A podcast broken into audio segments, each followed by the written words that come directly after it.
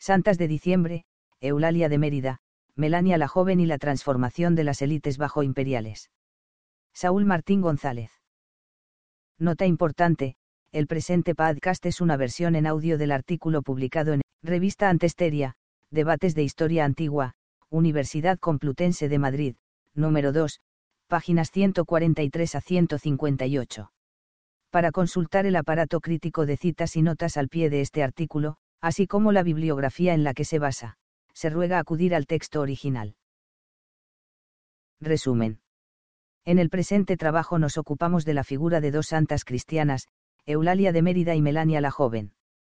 Ambas tienen en común, aparte de su acceso al santoral católico, su vida durante el Bajo Imperio Romano, su relación con la diócesis hispaniarum y su origen social elitista, que las encuadra en el grupo de los honestiores. No obstante, y aunque sus figuras también presentan importantes diferencias, en ambos casos tras el estereotipo que supone el modelo agiográfico se encierran realidades sociales de notable interés histórico. En nuestra opinión, el análisis crítico y científico de las agiografías de época bajo imperial y tardo-antigua, absolutamente ajeno a la fe religiosa, ha de constituir un recurso de primer orden a través del cual poder aproximarnos a la sociedad de su tiempo. Ello supone un campo de estudio que, relativamente inexplorado en la historiografía española, ofrece magníficas perspectivas al historiador. Palabras clave, Eulalia de Mérida, Melania la Joven, Agiografía, Historia Social, Élites, Cristianización. Abstract. This paper is focused on the figures of two Christian saints, Eulalia of Merida and Melania the Younger. Both share, in addition to their condition of Catholic saints, their later Roman age, their relations with the Diocese Hispaniarum and their elitist social background. However, and although they present also primary differences, in both cases beyond the hagiographical model we find a noticeable interesting historical and social realities. In our opinion, the critical and scientific analysis of the late Roman and late antique hagiographies is required in order to build a better approach to that society. This relatively unexplored field, at least in Spanish historiography, presents excellent perspectives for the historian. Keywords, Eulalia of Merida, Melania the Younger, Hagiography, Social History, Elites, Christianization.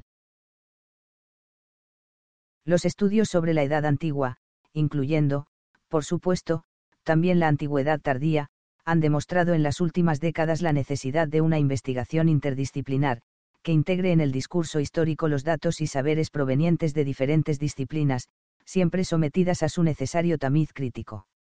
De este modo, algunas de ellas pueden informarnos sobre la realidad de Iure, mientras que otras nos llevan más allá, revelándonos la realidad de facto. En medio de este panorama, las agiografías aparecen como una fuente extraordinaria de información histórica, si bien se torna necesaria la realización de un análisis racional y científico de los datos que aportan.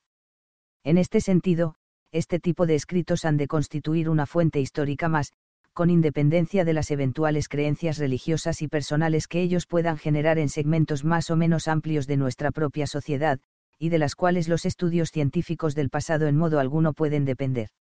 Las protagonistas del presente documento son dos, Eulalia de Mérida, cuya festividad en el Santoral Católico se celebra el 10 de diciembre, y Melania la Joven, encargada de clausurar el año el 31 de diciembre. El interés de ambas viene dado por tratarse de figuras femeninas, por su origen social aristocrático, si bien de diferentes estratos dentro de los honestiores, como veremos infra, de su relación con el ámbito hispánico y, como siempre en las agiografías, por la utilización de su figura y culto posterior. Conocemos la vida de ambas santas a través de una serie de fuentes de diferente entidad. Así, el relato eulaliense nos ha llegado sobre todo por el himno a Eulalia, contenido en el Peristéfanon del poeta calagurritano Aurelio Prudencio Clemente, 348 c. 410, a principios del siglo V.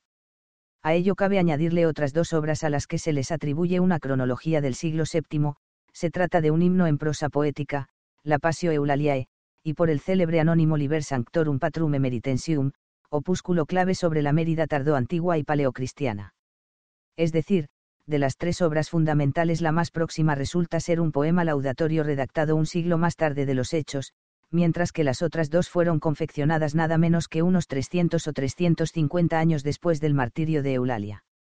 Es cierto que se ha apuntado la posibilidad de una hipotética pasio arcaica, que habría sido puesta por escrito en un momento próximo a la breve vida de la emeritense y sobre la que se hubiesen basado las fuentes posteriores no obstante, lo cierto es que a día de hoy no pasa de ser una mera especulación, y como tal habremos de tratarla aquí. La geografía de Melania, por su parte, nos llega a través de dos fuentes principales, en primer lugar, por la Sancta Melaniae Junioris Vita. Su autor, Geroncio, además de su biógrafo fue miembro de su séquito y acompañante en sus viajes. Su proximidad a Melania fue tal que llegaría a heredar su patrimonio, dirigiendo durante 45 años los monasterios fundados por la joven, y llegando a proclamarse él mismo en sus obras de forma explícita sucesor de Melania. La otra fuente principal sobre Melania la supone el libro LXI de la historia lausiaca, dedicada a la vida de Melania la joven. Dicha obra supone en realidad una suerte de recopilación de diferentes agiografías efectuada por Paladio, obispo de la ciudad egipcia de Helenópolis, a modo de colección de vidas ejemplares. La geografía de Eulalia, 291-303, transmitida por la tradición resulta, a grandes rasgos, como sigue, Eulalia era una emeritense de 12 años, perteneciente a una familia del Ordo de Curionum de la capital de la diócesis Hispaniarum. Como correspondía a los miembros de la élite curial, su familia poseía al menos, según nos cuenta el relato, una villa rústica en el territorium emeritense. Es entonces cuando Diocleciano, Augusto de Oriente, decretó, año 303, la última y teóricamente más dura persecución anticristiana de la historia romana. Sin embargo, el edicto de persecución reservaba en último término su aplicación, al tratarse de época tetrárquica, en manos del César o Augusto correspondiente. La mayoría de mártires hispanos, y así también Eulalia, corresponden al periodo entre el 303 y el 305. En esta última fecha las Hispanias pasan a la esfera del César Constancio Cloro, padre de Constantino el Grande y filocristiano, quien deja de aplicarlo. Sea como fuere, ante la llegada del edicto los familiares de Eulalia, sabedores del fervor religioso de la joven, la recluyen en sus propiedades rústicas. Pero todo resulta en balde y Eulalia escapa aprovechando la nocturnidad, para presentarse al alba directamente ante el gobernador, Praeses, de Lusitania así, irrumpe en Augusta y Mérata insultando a los dioses y al Augusto de Occidente. A continuación se produce una situación extrañísima, máxime para tratarse de fuentes cristianas. A pesar de la persecución ordenada por el Augusto, el gobernador aparece en todo momento intentando tender puentes y buscar una salida honrosa para la joven Eulalia, dispuesto a perdonarle todo a cambio de que sacrifique en honor del emperador y los dioses, y recordándole a la joven que aún tiene por delante toda una vida y la conmina a tener en cuenta además de su propia supervivencia la ruina de sus familiares y estirpe. Sin embargo, en el ánimo de la joven en todo momento, sin dudar un ápice, se encuentra la búsqueda del martirio y de la autoinmolación heroica, autooblación, por la fe, el camino más corto para su ascensión a los cielos. Así, Eulalia, radicalmente diferente de la tradicional placidez, beatitud y paz de espíritu con el que los cristianos caracterizan a sus santos, escupe a los ojos del gobernador, destroza las estatuillas y pisotea las tortas de los sacrificios, las sagradas formas de la religión olímpica, provocando su irremisible tormento. El relato de este se encuentra también, como no podía ser de otra manera, repleto de elementos sobrenaturales, casi siempre de carácter púdico. Finalmente, el gobernador mandó zaherirla con varillas de hierro y que sobre sus heridas colocaran antorchas encendidas que incendiaron la hermosa cabellera de Eulalia pereciendo esta quemada y ahogada por el humo. Dice el poeta Prudencio que al morir la santa, pudo contemplarse una blanquísima paloma que volaba hacia el cielo, y que los verdugos salieron huyendo, llenos de pavor y de remordimiento por haber matado a una criatura inocente. La nieve cubrió el cadáver y el suelo de los alrededores, hasta que varios días después llegaron unos cristianos y le dieron honrosa sepultura al cuerpo de la joven mártir en un panteón propiedad de su familia. Allí en el sitio de su sepultura se levantó un templo de honor de la ya Santa Eulalia iniciándose un punto de peregrinaje religioso, como el propio poeta contempló en su época. Todo el episodio eulaliense se encamina a encarnar y subrayar los valores clásicos del mártir cristiano, la rebelión contra la injusticia y la persecución religiosa, el estoicismo ascético frente al tormento y la tortura, la aceptación, e incluso directamente, la búsqueda, de la salvación a través del sufrimiento. La figura de Eulalia se sitúa en este sentido, junto al resto de mártires cristianos, directamente en la estela de la pasión de Jesús, por medio de la imitatio Christi, que en último término implica una total renuncia y una victoria absoluta sobre el mundo. Se trata del locus del amor mortis, que llegará a ser percibido por los paleocristianos como una suerte de rito de paso o viaje iniciático, en este caso mediante la práctica activa del misticismo, para integrarse en la ciudad de Dios. Nos encontramos así, en definitiva, con una manifestación más del conocido patrón del viaje del héroe, cuyos elementos recurrentes han sido reconocidos por la antropología y la psicología social en la franca mayoría de mitologías, narraciones y sagas de la práctica totalidad de culturas humanas, ocupando un lugar destacado en ellas la figura del héroe como santo. Así, al contemplar a Eulalia reconocemos en su figura a una genuina heroína cristiana, a toda una guerrera de Dios o atleta de Cristo, que habrá de inspirar a las futuras generaciones de cristianos por su ardiente defensa de la fe. Este mensaje sin duda habrá de calar entre las capas más populares y desfavorecidas de la población, que sometidas a innumerables cargas y privaciones, se identificarán con la pasio eulaliense al igual que con la del propio Jesús. Ello resultará pieza clave en la extraordinaria difusión del culto a Eulalia en Mérida, Lusitania y toda la diócesis hispaniarum. Sobre ello volveremos infra al final del presente artículo. Melania la joven, 383 a 439, por su parte, nació en Roma, aunque de ascendencia hispana. Formaba parte, por tanto, de la aristocracia senatorial de la urbs, es decir, de la máxima élite imperial.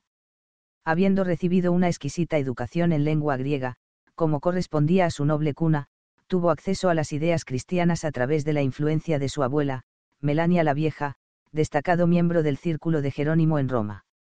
Tras un matrimonio aristocrático de conveniencia con Valerio Piniano, su ya enorme patrimonio se volvió gigantesco, poseyendo predios en la práctica totalidad del Imperio Romano de Occidente. Pese a gozar en ellos de un nivel de lujo y boato realmente absoluto, poseyendo infinidad de bienes suntuarios, ella abrazó pronto el ascetismo más severo. De este modo, emprendió una serie de viajes por Egipto y Oriente, dilapidando enormes sumas en obras benéficas, donaciones a la Iglesia, y en el sufragio evergético de sendos monasterios, uno masculino y otro femenino, en Jerusalén. Tal fue el escándalo entre el Ordo Senatorius que la emperatriz Serena, tras conceder una audiencia a la propia Melania, tuvo que decretar que en cada provincia los bienes fueran vendidos bajo la responsabilidad de los gobernadores y de los magistrados y que bajo su responsabilidad le fuera enviado el valor. En consecuencia, en Melania encontramos los valores clásicos del monacato, la prudencia, la renuncia voluntaria al mundo y los placeres de la carne, sexualidad, afán de lucro, modus vivendi aristocrático, frugalidad, etc., la caridad con los necesitados y el evergetismo católico, sin olvidar la actitud obediente y sumisa a los poderes terrenales, cristianos, como a la familia imperial y la iglesia niceana. En suma, podemos convenir que Melania encarna la figura de la santa bondadosa y maternal. La diferencia entre ambos modelos en parte recoge una evolución diacrónica dentro del propio pasionario católico. Así, es posible reconocer toda una transformación desde las pasians tempranas, siglos IV y V, directas y parcas en hechos, hasta las más tardías, siglos V-VII, en las que se va ganado progresivamente en teatralidad, dramatismo y elementos fantásticos. Tampoco habrán de permanecer estáticas las figuras protagonistas de tales obras, recogiéndose las innovaciones literarias que, en este sentido, irán llegando de Oriente sucesivamente. Así, en la época de las persecuciones, siglos 3-4, el protagonista indiscutible será el mártir, este vendrá sustituido a partir de San Antonio, finales siglo IV y siglo V, por el asceta, centrándose el foco finalmente en la figura del obispo ya en los siglos V y VII. Así, en el relato eulaliense se han identificado más que casuales paralelismos con la geografía de Santa Inés, además, la salida del espíritu del cuerpo en forma de paloma aparece también en otros muchos casos, como San Potito, San Quintín, Santa Reparata, Santa Devota, etc., el origen hispano y la furia destructora lo comparte la emeritense con las hispalenses Justa y Rufina, mientras que ciertos aspectos de Cecilia y Justina. Todos estos casos comparten el idéntico leitmotiv de presentar la superioridad moral de los santos, los mártires y los puros frente a la corrupción, la maldad y el sadismo del mundo. En definitiva, se trata de la imitatio de toda una serie de modelos bien engarzados en el mundo antiguo, en primer lugar, sin duda de Jesús de Nazaret, mártir fundacional y supremo del cristianismo, pero también de los hermanos macabeos del 17 al 14 ANE, sin por supuesto olvidar a los grandes filósofos clásicos víctimas de la justicia, como Sócrates, Séneca, Anaxarco, Petotrasea, Elvidio Prisco, Rubelio Plauto, etc. El sentido de todo ello reside en el verdadero sentido de las agiografías. Estas no constituyen sino diferentes episodios del cantar de gesta fundacional cristiano, suponiendo así recordatorios que habrían de servir de ejemplo, de testimonio y, sobre todo, de modelo, de paradigma, de exempla virtutis, de cántico de alabanza y de memoria histórica que pronto corre y se difunde, y se recita como una laudatio funebris cada vez que se conmemora el hecho del martirio. En tal sentido, santos y mártires suponen para la tardoantigüedad cristiana el equivalente a los héroes fundadores para el nacimiento de la polis griega. Teniendo esto en cuenta, vemos cómo las agiografías siguen un cierto patrón común, lo que ha llevado a algunos investigadores a suponer la existencia de una prístina pasio de común y a modo de plantilla o manual básico para la construcción de agiografías. Se trataría pues de una utilísima herramienta para las comunidades cristianas por todo el imperio, que vendría a situar al mártir local como patrón de la comunidad cívica. Por descontado, ello supone un crisol para variados elementos, episodios trágicos, grandes valores, hazañas, episodios, heroísmos, bajezas y vilezas de los perseguidores, etc., siempre con una finalidad común apologética y pedagógica, un modelo de conducta para la nueva sociedad naciente. En línea con lo anterior, el culto a los santos gozará de una relevancia de primera magnitud en el plano ideológico, de cara a la construcción de una nueva superestructura. Así, los santos eran considerados, los dueños de las iglesias y de los patrimonios eclesiásticos, cuyo mayor orgullo eran las reliquias, a veces organizadas en forma de verdaderas y propias colecciones si bien por supuesto los obispos eran sus gestores y representantes en la tierra. Esta entidad de persona jurídica fáctica podía alcanzar en ocasiones incluso la práctica del patrocinium ejercido por los santos en beneficio de los individuos y la comunidad. Todo ello condujo a una desmesurada devoción por las reliquias de santos y mártires, pignora sanctorum, especialmente en el agro y las zonas marginales hacia donde se irradiará el cristianismo, no sin encontrar dificultades y resistencias, desde las ciudades. Ello se debía a que las masas rurales estaban formadas por gentes simples y rudas, para las que los santos, constituían la lección más práctica de la pedagogía de la fe, y por eso nadie mejor que ellos podían servirle de intercesores cerca de Dios y como camino hacia Él. El culto a las reliquias pruebas tangibles de la humanidad de mártires y santos se difundió mucho en esta época, porque respondía plenamente a las exigencias más íntimas de la sensibilidad religiosa de los hombres de entonces. Como consecuencia, nos encontramos masivamente, a partir de la antigüedad tardía, con las numerosas inhumaciones ad sanctos. Este será el caso de Eulalia en Mérida, quien a diferencia de Melania gozará de una extraordinaria identificación con un punto concreto, donde habrá de erigirse en siglos venideros un santuario y centro de peregrinaje dedicado a su memoria. En efecto, los trabajos arqueológicos desarrollados durante las últimas décadas en Mérida muestran una augusta Imérata que evoluciona desde un paisaje urbano mayoritariamente clásico, pagano olímpico, en el siglo IV hasta la cristianización total de su urbanismo en los siglos V y VII. En este proceso el siglo V se mostrará como el momento decisivo del cambio. El punto desde el que se cristianizará la colonia será su área septentrional, donde preexistía una necrópolis inmediatamente extramuros que habría de albergar la sepultura de la mártir en un panteón propiedad de su familia curial, tal y como hemos señalado ya supra. Allí, en efecto, se ha documentado un pequeño edificio fechado a principios del siglo IV relacionado ya con su culto, posiblemente un martirium. Sin embargo, el gran momento cristianizador de la capital lusitana, desde un punto de vista urbanístico, habrá de coincidir con la segunda mitad del siglo V, coincidiendo con la erección de un auténtico conjunto eulaliense en este lugar, compuesto por una basílica que fagocita tanto el martirium como otro mausoleo vecino, integrándolos en su planta. Pero el conjunto martirial se completa además con dos monasterios, uno masculino y otro femenino, a la manera de los sufragados por Melania en Jerusalén. En torno al 570 el obispo Fidel habrá de emprender una extraordinaria reforma que llevará a la edificación de dos torres en los absidiolos de la cabecera del edificio, así como de un senodochium situado a unos 200 m hacia oriente. Con ello se configura todo un complejo eulaliense que por sí mismo testimonia la entidad de la Himérata tardo-antigua como centro de peregrinación. Sin entrar a fondo en tales cuestiones, valga señalar la interesante gradación espacial producida en las sepulturas que ocupan el interior de la basílica. Así, junto al altar con las reliquias de la mártir se dispondrá una cripta para obispos ocupando parte del ábside y coro. Una importante función en el culto a los santos que tradicionalmente ha pasado relativamente ignorada es la apotropaica heredando y sustituyendo la función del genius loci o deidad tutelar del mundo clásico, estos personajes pasan a formar parte de los denominados supernatural defenders of the city. De nuevo en este aspecto el mayor localismo de Eulalia resulta clave, ya que si bien la figura de Melania la joven se diluirá entre los múltiples misticismos de Jerusalén, el espíritu de Eulalia reforzará, para los autores cristianos, los muros de Mérida frente a sus enemigos, como sucederá en el episodio del rey suevo eremigario. Esta función, por lo demás, aún pervive en la célebre historia de la ciudad de Mérida de Bernabé Moreno de Vargas en 1633, cuya portada viene presidida por la figura de la mártir entre dos grandes volutas a modo de almenas, bajo la leyenda diva Eulalia Urbis Tutelaris.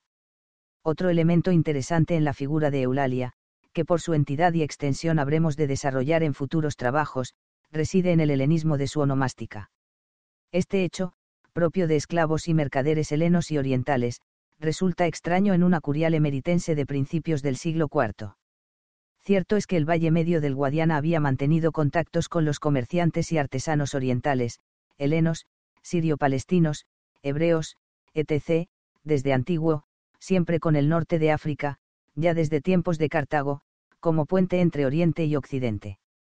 Esta condición será manifiesta en la Mauritania tingitana bajo imperial, integrada en la diócesis hispaniarum y con una fuerte presencia de hebreos y orientales en civitates como Volubilis, donde podían alcanzar el 10% de la población total, y en otros puntos como Sala y Mogador, sin mencionar las célebres tensiones entre judíos y cristianos en las Baleares, reflejadas en la célebre epístola del obispo Severo de Menorca. Para las provincias ibéricas bajo imperiales, en el siglo III nos encontramos con la onomástica griega en el obispo Basílides, además de asistir a cómo el arbitraje de San Cipriano, obispo de Cartago, prevalecía sobre el de Esteban, papa en Roma. Ya a principios del siglo IV, nos encontramos con la abrumadora presencia de obispos béticos en el concilio de Elvira, donde Mérida estuvo representada por su obispo Liberio. Todo ello parece apuntar en la línea del presunto origen norteafricano del cristianismo hispánico. Sabemos, además, que en época romana, 11 de las 12 firmas conocidas de artesanos en Mérida, pertenecientes a la musivaria y la escultura, eran nombres griegos. Ya en el siglo VI, las VSP nos informan del origen oriental de los obispos Paulo y Fidel, así como del africano del abad Nancto. Además, a través de la arqueología conocemos una sepultura aristocrática femenina con indumentaria bizantina y una fíbula con caracteres helénicos incisos proveniente de El Turuñuelo, Mérida, que ha servido para reconocer la presencia de comunidades de origen oriental en la Himérata visigoda.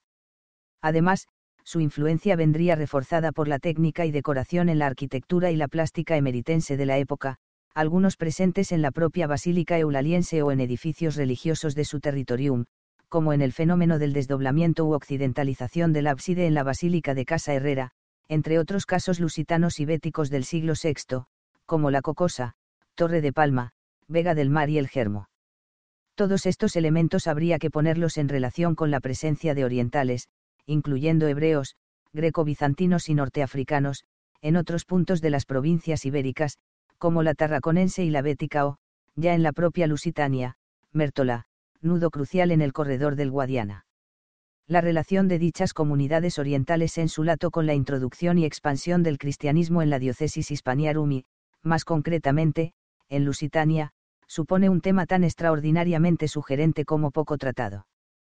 Pertenecería la familia de Eulalia, con su onomástica helénica, a dichas comunidades. Por el momento resulta difícil pronunciarse, aunque lo que es seguro es que se trata de la gran figura cristianizadora del extremo occidente imperial, a partir de su capital, la colonia Iulia Augusta y Merata. Desde este crucial nodo de comunicaciones, la potente iglesia emeritense se encargará durante los siglos venideros de cristianizar los campos, encontrando fuertes resistencias y refracciones. Para ello habrán de utilizarse nuevas fórmulas de poblamiento y de erección de parroquias rurales, tema que supera ampliamente los límites y pretensiones del presente documento y sobre el que nos hemos ocupado en alguna ocasión. Recapitulando, podemos convenir en que la transición a la nueva sociedad cristiana postimperial produjo una necesidad social de nuevos símbolos y referentes, a partir de los cuales trazar el eje de coordenadas de la nueva sociedad. Este rol social recaerá principalmente en la figura de los santos y sus agiografías. En el caso de Eulalia de Mérida, nos encontramos con el arquetipo de la perfecta mártir, por lo demás manido y compartido con otros santos católicos, como hemos visto supra. Eulalia encarna los valores de una guerrera de Dios, joven y pura, dispuesta a autoinmolarse por la fe ante la tiranía de una administración pagana y brutal. Ello convirtió a esta santa, al menos como nos la presenta una tradición muy posterior, posiblemente siguiendo un modelo preexistente y deliberado, en todo un icono para el fervor popular, cumplidor de todos los cánones sobre los arquetipos heroicos y sobre la figura de deidad, o al menos, ser superior al humano medio, doliente, sufridora y popular en el mundo antiguo. Pero precisamente su extraordinario arraigo entre el vulgo, que alcanza nuestros días, proporcionó a su culto una amplísima difusión. En realidad, en la figura de Eulalia nos encontramos con la santa cristianizadora del extremo occidente, la diócesis hispaniarum, a partir de su rol icónico en el proceso de evangelización de las élites locales de su capital, Augusta y Merata. En este sentido, la figura de Eulalia supone una refundación simbólica de la urbe hispánica en clave cristiana. Dicha labor será continuada en los siglos posteriores a su ajusticiamiento, ya en un plano menos simbólico y más terrenal y fáctico, por su complejo martirial, un santuario eulaliense que habrá de funcionar como auténtica base de operaciones para la cristianización de Mérida, de Lusitania y de la totalidad de las Hispanias. A causa de la efectividad y éxito de dicha, nunca mejor dicho, misión, nos encontramos con el fervor eulaliense irradiado a través de los siglos a muchos puntos de la actual España, pero también de Francia, Italia y, llevado por los conquistadores extremeños, incluso del Nuevo Mundo.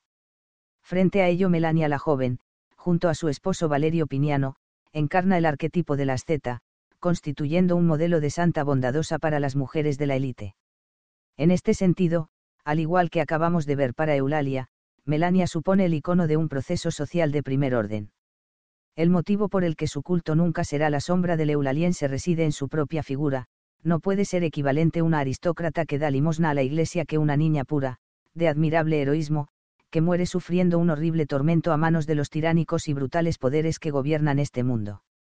Sin embargo, ante la historia y el conocimiento del pasado, los roles jugados dentro de la religión se invierten, así, Eulalia supone un valioso testimonio de la cristianización del extremo occidente imperial, pero Melania la joven, incluso por encima de otros honestiores tardorromanos como Paulino de Noula y su esposa Terasia, Petronio Probo, Martín de Tours, Rómulo Augustulo o Antonio e Hilarión, encarna mejor que nadie el Zeitgeist del crucial momento histórico en el que vivió.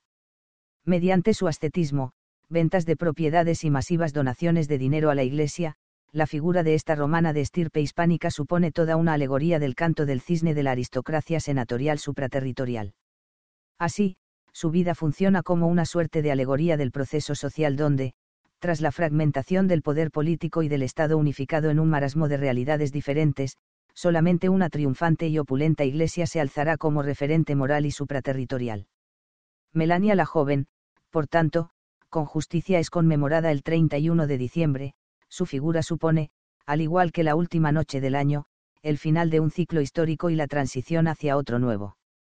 Finalizado en Madrid, el 10 de diciembre de 2012, día de Santa Eulalia y aniversario, el 1.709, punto, de su martirio en Mérida. Semblanza del autor, en español. Saúl Martín González es un historiador, arqueólogo y profesor español. Sus líneas de investigación son la arqueología del paisaje y la historia socioeconómica, especialmente aplicada al mundo rural hispánico, en un abanico temporal que incluye la Iberia protohistórica, la Hispania romana y la España tardoantigua.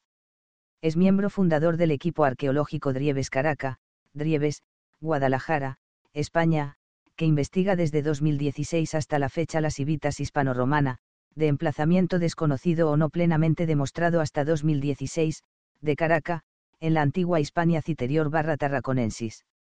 www.proyectodrieves.blogspot.com Como arqueólogo ha participado en numerosos proyectos en Italia, Mansio de Adnovas en Cesenatico, Territorio de Rávena, 2012, 2013 y 2014, y Foro Romano Republicano 2002 bajo la dirección del Dr. Andrea Carandini, Portugal, tres intervenciones en la zona del Valle del Tajo, y España, destacando sus direcciones de proyectos de excavación de áreas funerarias y villae rústica en la periferia de Mérida, a los que habría que añadir otros proyectos en zonas tan sugerentes como las Urdes. Toledo, Numancia o Madrid ha intervenido en sendos coloquios nacionales e internacionales y publicado en torno a una treintena de trabajos y artículos de investigación, a la que hay que añadir otros actualmente en prensa. Entre julio de 2010 y junio de 2011 dirigió un proyecto arqueológico en la comarca de las Urdes, Cáceres, otro de los territorios objetos de su investigación.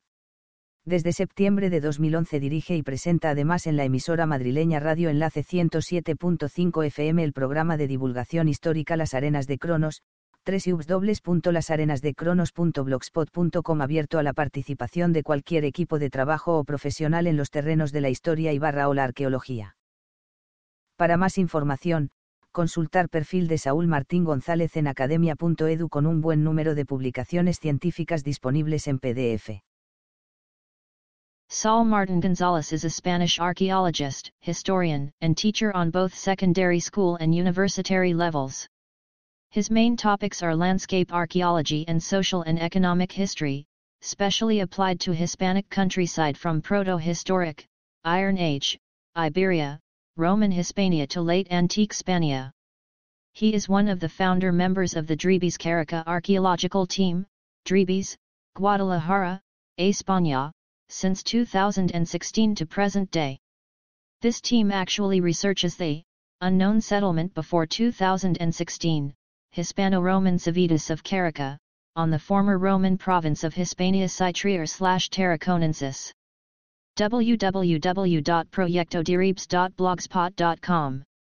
As an archaeologist he participated in many projects on Italy, Mancio of Adnovas Cesenatico, Territory of Ravenna 2012-13-14, Republican Forum in Rome under Dr. Andrea Carandini, Portugal, three excavations on the Tagus Valley, ANS Spain. Here several directions of archaeological works on Merida and its periphery could be remarked, aside of other suggestive projects on Los Hudes, Numancia, Toledo, or Madrid, among others. He participated on many national and international congresses and published around 30 research papers. Since September 2011 onwards, on the other hand, he actually directs in radio enlace the divulgative radio broadcast Las Arenas de Cronos, www.lasarenasdecronos.blogspot.com, open to any project or researcher in the fields of history and archaeology.